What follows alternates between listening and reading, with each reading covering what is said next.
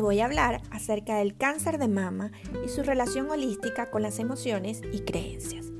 Las mamas son la justa simbología de la maternidad, cuando se presenta un conflicto interno entre las creencias y las emociones, entre ser mamá y ser mujer, por ejemplo.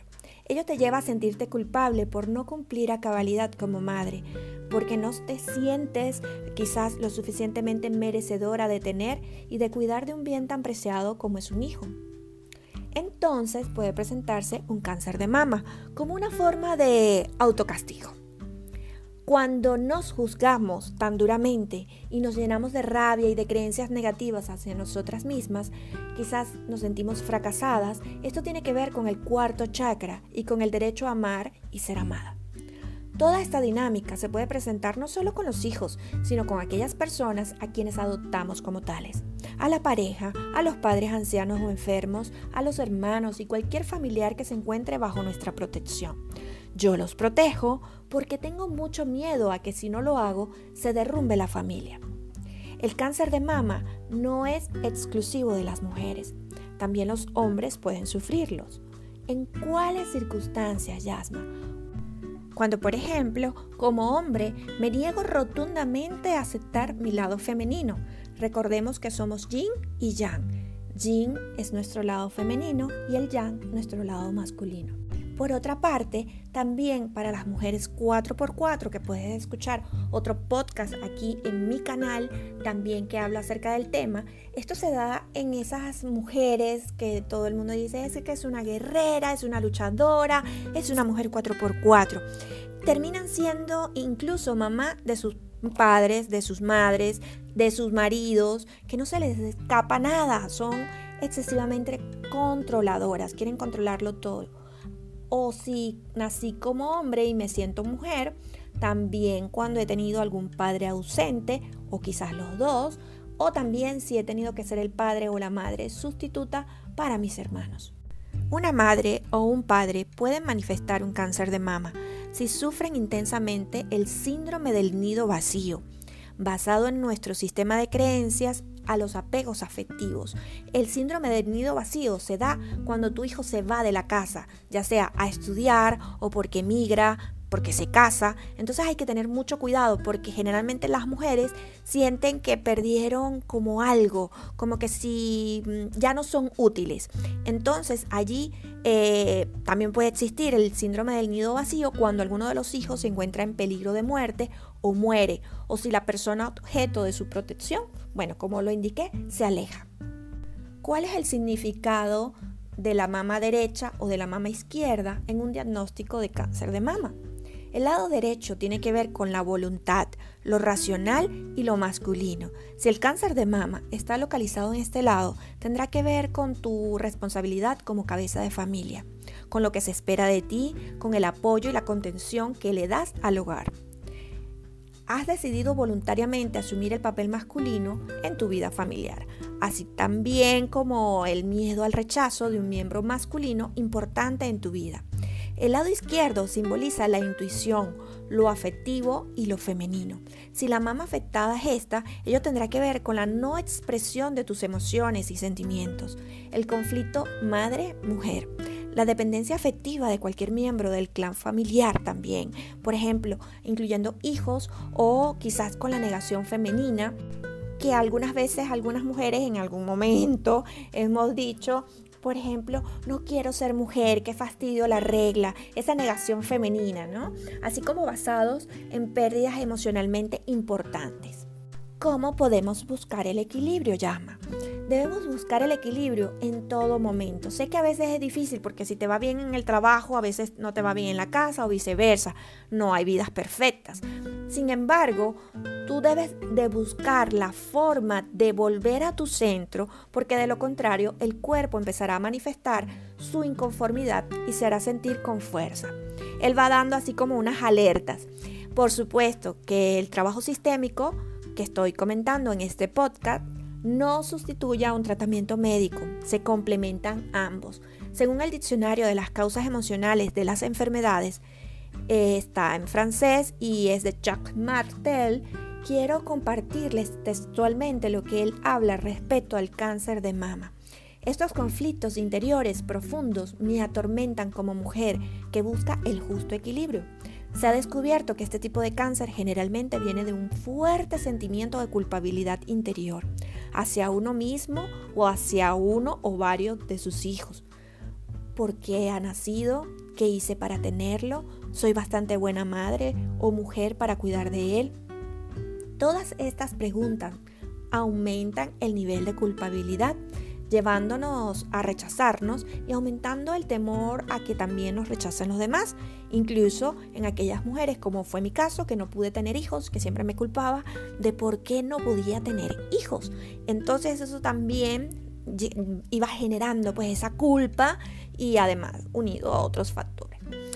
¿Qué es importante? Amar y no juzgar. Debo recordarte que el amor por tu hijo siempre estará presente, pero que tus pensamientos son muy poderosos y que debes vigilarlos. Si te juzgas con demasiada severidad, toda la ira y el rechazo se amplificarán y tus emociones estarán expulsadas a nivel de los pechos, que se vuelven el símbolo del fracaso. Un cáncer del pecho quiere ayudarte a tomar conciencia de que vivas o estás viviendo en una situación de conflicto, tanto de cara a ti misma como de cara a alguien más, que está vinculada a un elemento que forma parte de tu espacio vital, de tu nido. Frecuentemente se puede tratar, por ejemplo, de los hijos, como mis pajarillos, o de alguien a quien consideras como tal, por ejemplo, una madre enferma que sientes que está desprotegida, como un niño pequeño. Puede tener miedo de que ese nido, ese hogar, se derrumbe. También puede ser que tengas un gran miedo o un gran estrés con relación a la supervivencia de uno de tus hijos o de todos. Esas mamás que son excesivamente protectoras o mamá gallinas, como también se les conoce. En un sentido más amplio, el nido puede agrupar a tu cónyuge, a tu hogar, a tus hermanos, a, a tus hermanas y particularmente si viven bajo el mismo techo. En cuanto a dolores y emociones, el lado izquierdo corresponde al campo afectivo y el derecho al campo racional. El cáncer en el pecho izquierdo designa las dificultades afectivas y las emociones inhibidas en ti como mujer. Y más te vale pues aceptarlas. La mujer y la madre que habita en ti y los sentimientos interiores que vives en relación a cada uno de esos papeles o esos roles. En el seno derecho, el cáncer indica la mujer responsable y lo que se espera de ella, lo que pretendes hacer con esa mujer exterior que quiere siempre hacer todo, que quiere ser la primera, que quiere ser exitosa, que quiere lograrlo absolutamente todo y que además tiene un terrible miedo al abandono o al rechazo. Observen que esto se aplica también, por supuesto, a los hombres, aunque el cáncer del pecho, como bien lo saben, es más escaso en el en los hombres. Para ti, como mujer, en el universo físico, el volumen y la forma de tus pechos puede tener cierta importancia según las circunstancias. Todo está en la actitud, el amor y la aceptación de ti misma. Ahora quiero contarte mi percepción sobre el cáncer de mama y las emociones que en mi caso fueron reprimidas. Yo recibí un diagnóstico de cáncer de mama a los 37 años de edad cuando había tenido una pérdida de unos mellizos apenas seis meses antes. En términos generales, recibir un diagnóstico de cáncer de mama, tengas la edad que tengas, de cualquier clase social, raza, ideología, religión, sexo o país, es sentir un choque de trenes de frente a máxima velocidad en tu cabeza. Muchos no te van a entender porque, válgame Dios, es difícil estar en nuestros zapatos y más fácil dar consejos que recibirlos.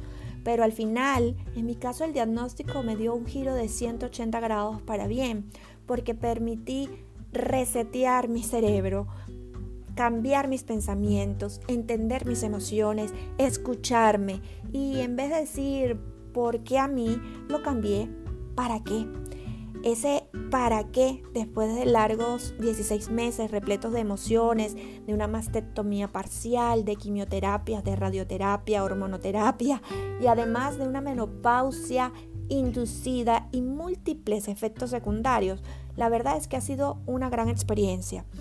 Que me abofeteó en la cara para despertar, para desaprender y volver a aprender, hacer ejercicio físico, yoga, alimentarme de forma más consciente, tanto en comidas para el cuerpo como para el alma.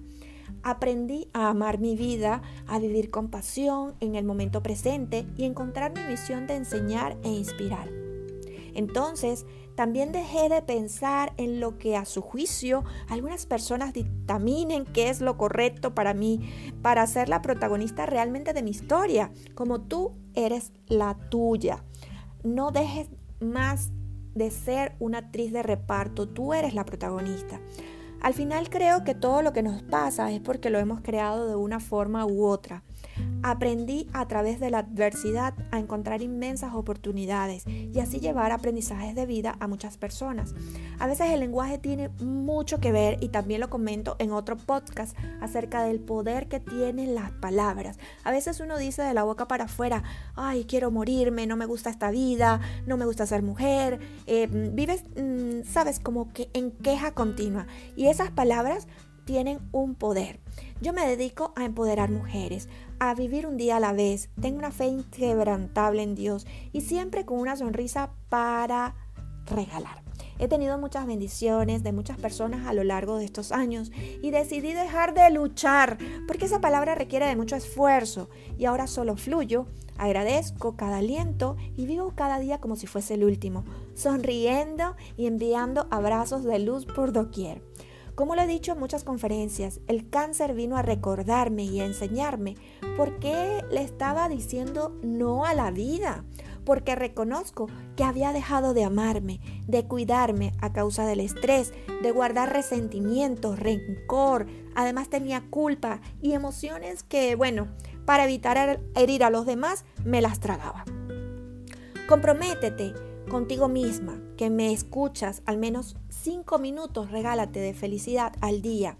Y para apoyar tu sistema inmune, siempre sonríe, sonríe por sí, por no y por si acaso, ya que tu cerebro no tiene humor y no sabe si tú estás haciendo una risa fingida o real. Él envía mensajes y químicos a tus cerebros como la endorfina para generar placer.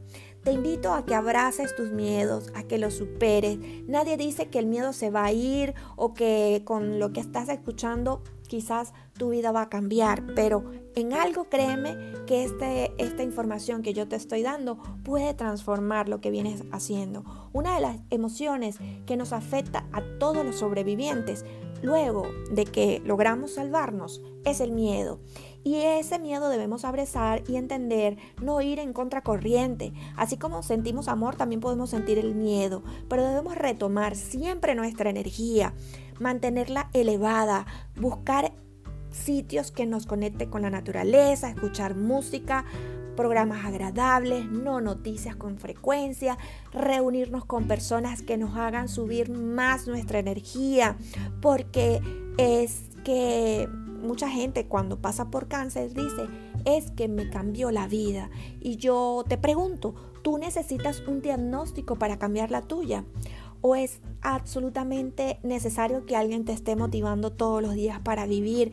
Recuerda que para vivir necesitamos motivos, objetivos, acciones que nos permitan todos los días mantenernos activas. Parte de esta información es una colaboración muy especial de Carolina Martínez, consteladora familiar, grafóloga y numeróloga de Almas en Resonancia, arroba Almas en Resonancia, que además es mm, mi, mi maestra de numerología y mi cofacilitadora en las formaciones de numerología emocional que impartimos todos los años.